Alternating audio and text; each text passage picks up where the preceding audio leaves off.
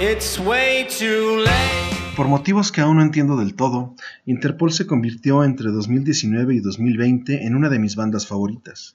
No es que no me gustaran antes, sino que a pesar de escucharlos desde 2002, pasé ocho años viéndolos como una banda menor y ocho años más ignorándolos. Con un sonido único y a veces un poco neurótico, pero agradable, Interpol ha hecho carrera sólida principalmente gracias a dos cosas. Número uno, las canciones tristes sobre sexo y crushes fallidos. Y número dos, su absoluto desinterés en que lo sigan comparando con Joy Division. Así que aprovechando que el Turn on the Bright Lights cumplió el año pasado la mayoría de edad y el Antics sus dulces 16, trataré de recapitular este gusto recuperado llamado Interpol. Esto es Interpol o de cómo componer canciones tristes sobre sexo y seguir siendo congruentes. Esto es Indisciplina, yo soy Rafael Tiburcio García, bienvenidos.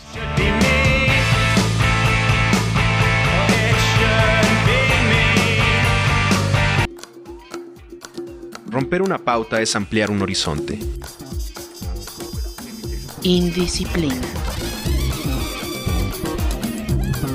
La desobediencia es ahora una virtud. Desviarse del camino marcado también es explorar rutas insospechadas. Indisciplina.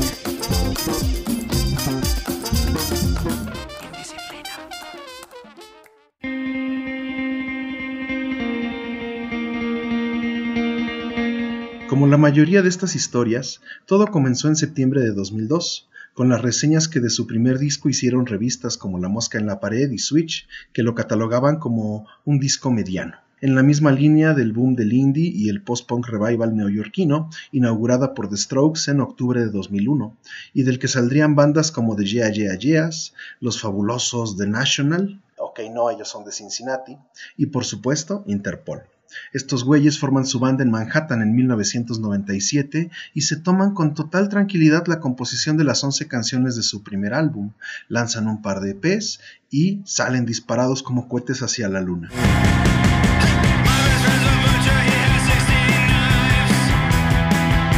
Turn on the Bright Lights. No es por ser mamador, pero desde las primeras notas de Untitled me engancharon, y de ahí para el real.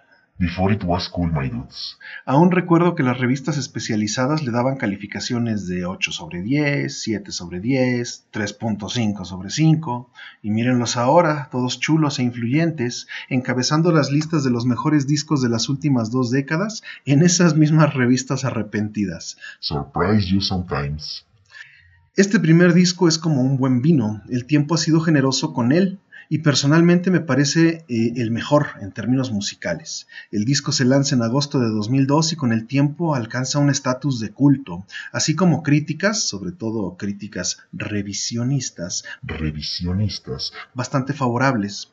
Es considerado por gran parte de sus fans como su obra maestra y posicionó a Interpol como cabeza de la escena musical neoyorquina junto con The Strokes, quienes a diferencia de ellos no supieron mantener su originalidad ni su carrera.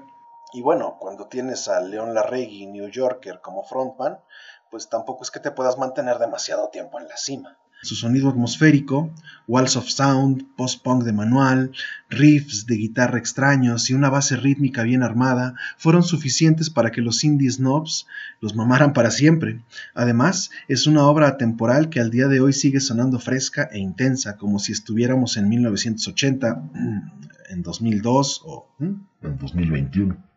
El álbum fue grabado en noviembre de 2001 en Tarkin Studios en Connecticut y fue coproducido, mezclado y diseñado por Peter Katis y Gareth Jones, sus compis de Matador Records. Destacan casi todas sus canciones. Personalmente me encanta la simpleza de Untitled, canción que fue escrita específicamente para abrir los shows en vivo de la banda. Cinco pinches años planeando cómo debía sonar ese primer acercamiento, esa canción introductoria, como cuando Cerati solista iniciaba sus conciertos con Juegos de seducción. y lo cerraba sencillito y carismático, haciendo que todo el público le cantara en coro Puente. Y ahí todos como pendejos entonándole a capela, Gracias por venir. un genio ese pinche Cerati. Y bueno, genios también los de Interpol.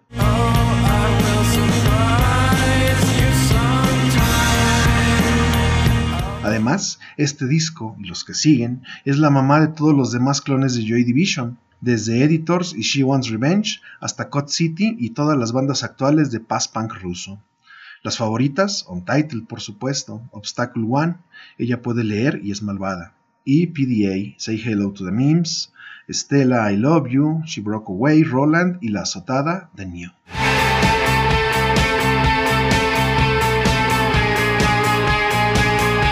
Antics. En su momento, el Antics me pareció más minimalista y austero, musicalmente menos ambicioso que su álbum debut. Con los años he entendido que no, no era minimalista.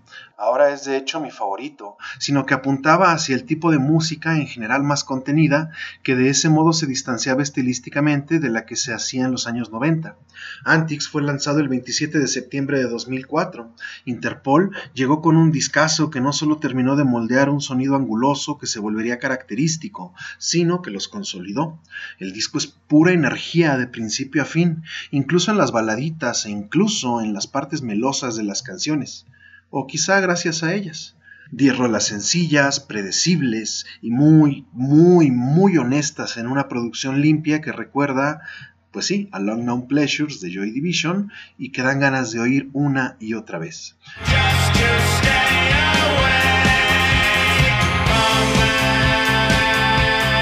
También es Antics el disco favorito de mi crush Paul Banks. Así que el mérito es doble, porque no repetían la fórmula, sino que la mejoraban, porque la banda no se esforzó tanto por sonar rara y porque las letras incluso son un, un poquito más optimistas. Es cierto que algunos amarguetas dicen que suena como música de fondo, como música de Elevador neoyorquino. ellos se lo pierden, porque cuando alguien piensa en Interpol o piensa en recomendarle la banda a algún neófito, piensa en Antics, no se hagan. Además es el disco en el que viene Come Here, o Cimer, como le decimos todos acá en México.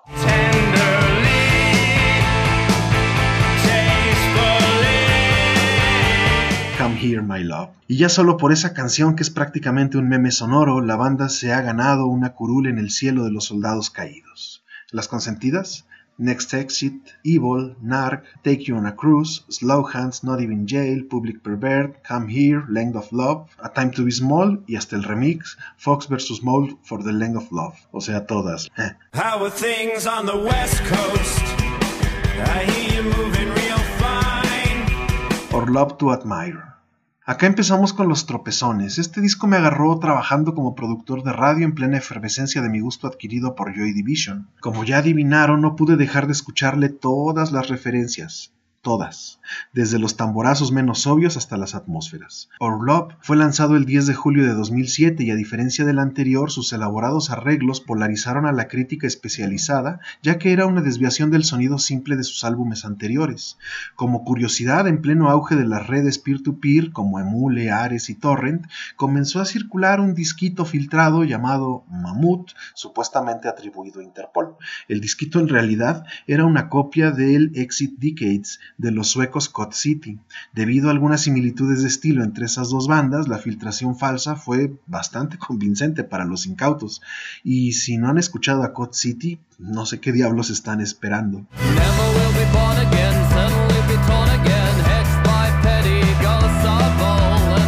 Es cierto que las influencias de Joy Division estaban en la banda desde el primer disco, pero no eran descaradas, como si lo fueron en Or Love to Admire, un disco tan bueno que podría parecer de Joy Division, o tan malo que no pudo encontrar un sonido propio, según prefieran verlo.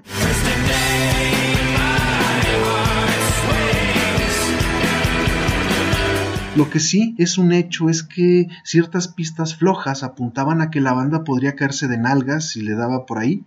Y pues sí, eso pasó cuando dijeron, ahí es. Spoiler, ahí no era. Las Fobs, Pioneer to the Falls, No I in Threesome, The Heinrich Maneuver, Mammoth y Rest My Chemistry.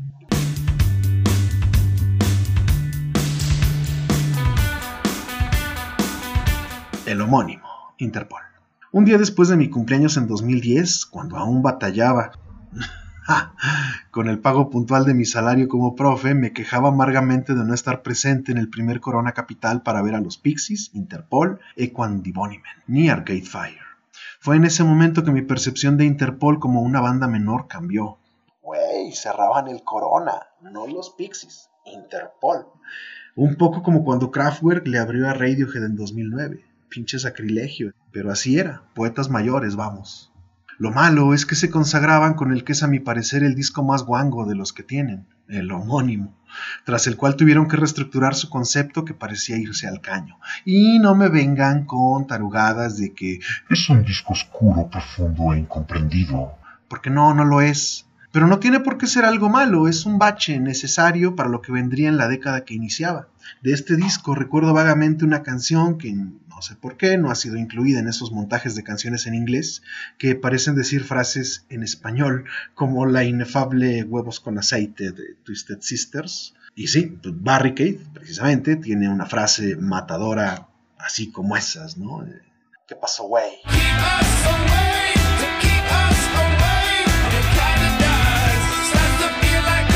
Y no diré más porque tampoco importa. Pero es que hasta la voz suena de hueva, en serio. La crítica se dejó apantallar, igual que los fans from Hell, pero todos los demás reconocemos de inmediato un disco wango cuando lo oímos. Next. Hasta Carlos Dengler salió corriendo de la banda tras grabar ese disco, por algo. Ok, ya. Las Fabs, Lights, eh, muy a huevo, la verdad, y Barricade. She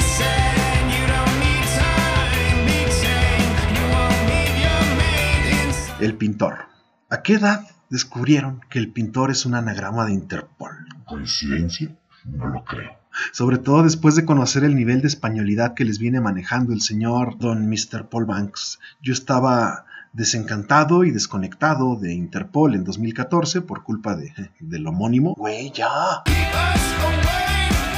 Por eso esta canción, All the Rage Back Home, parecía una declaración de principios. Y pues sí, funcionó. Volvían a sonar como en Antics y en los mejores momentos de Orlov to Admire, y al mismo tiempo apuntaban hacia lugares nuevos como en Same Town, New Story o en Tidal Wave. Además, el disco era autoproducido. Autoproducido. Pues, es decir, sonaba exactamente como querían, sumado al hecho de que estaban de regreso en Matador Records. Ah, eso no se los conté. Cuando grabaron el Orlov to Admire, Capitol se pilló de la nómina de un plumazo a todo el personal de Matador. O sea, hubo un punto en el que Kessler, Banks, Dengler y el otro no sabían ni siquiera quién carajos estaba produciendo el disco, además de que estuvieron como 90 días en el estudio.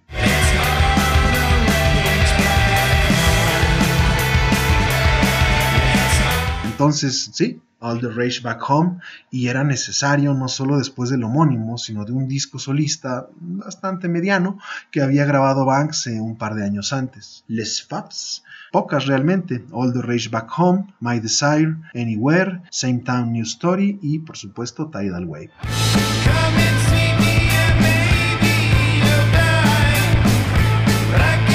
Marauder. Dice el escritor Agustín Fest que en 2018 con Marauder Interpol suena hasta feliz. Pero eso está bien, y dicho sea de paso, también es un discazo. Lanzado el 24 de agosto de 2018, no hay mucho que decir aparte de eso. El disco cumple y con creces cuando te enteras además de que las cinco canciones de ese hermoso EP que es A Fine Mess eh, que suenan un poco más mugrosas y raspositas que de costumbre, fueron pistas descartadas del Marauder. Oh my god, cosa que se agradece.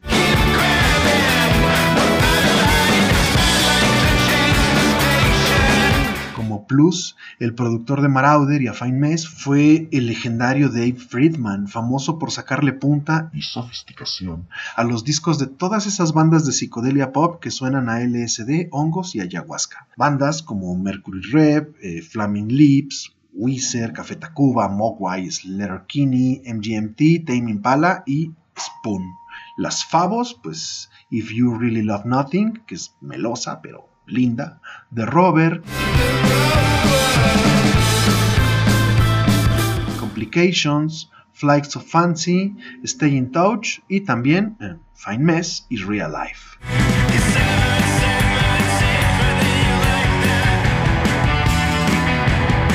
Canciones perronas para trapear. Rememoro todo esto un poco a propósito de que el 18 de noviembre de 2019 vi a Interpol en el último concierto al que fui y al que quizá iré tras estos tiempos de post-pandemia.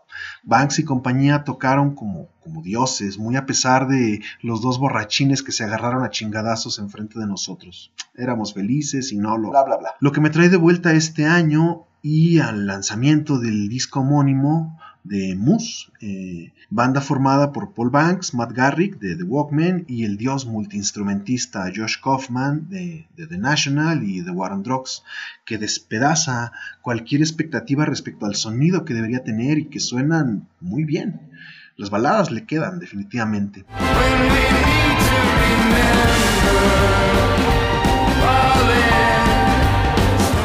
Les decía al principio que no tenía muy claro de dónde vino ese gusto recuperado. Quizá fue de todas las horas que le dediqué previo a verlos en vivo. Uno no puede quedar mal con los de al lado cuando corea.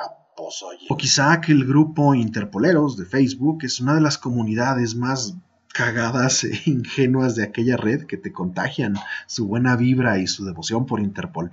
O o quizá es el hecho de que Alejandra los descubrió por accidente mientras hacíamos el quehacer y ahora es el soundtrack definitivo de la trapeada y la lavación de trastes, que en tiempos de pandemia y confinamiento ocurre más veces de las que nos gustaría admitir. O sea, escuchemos Zimmer, Come Here, Come here. y nos dan ganas de barrer. Now with hell,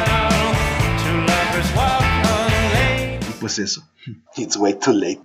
Entonces, escuchen Interpol, ya, ahorita, y pónganse a trapear. It's way too late to be this locked inside ourselves. Esto es Indisciplina, yo soy Rafael Tiburcio García, hasta la próxima. That you're in love with someone else should be me. Un producto más de laboratorios. ¡Anima! Thank you.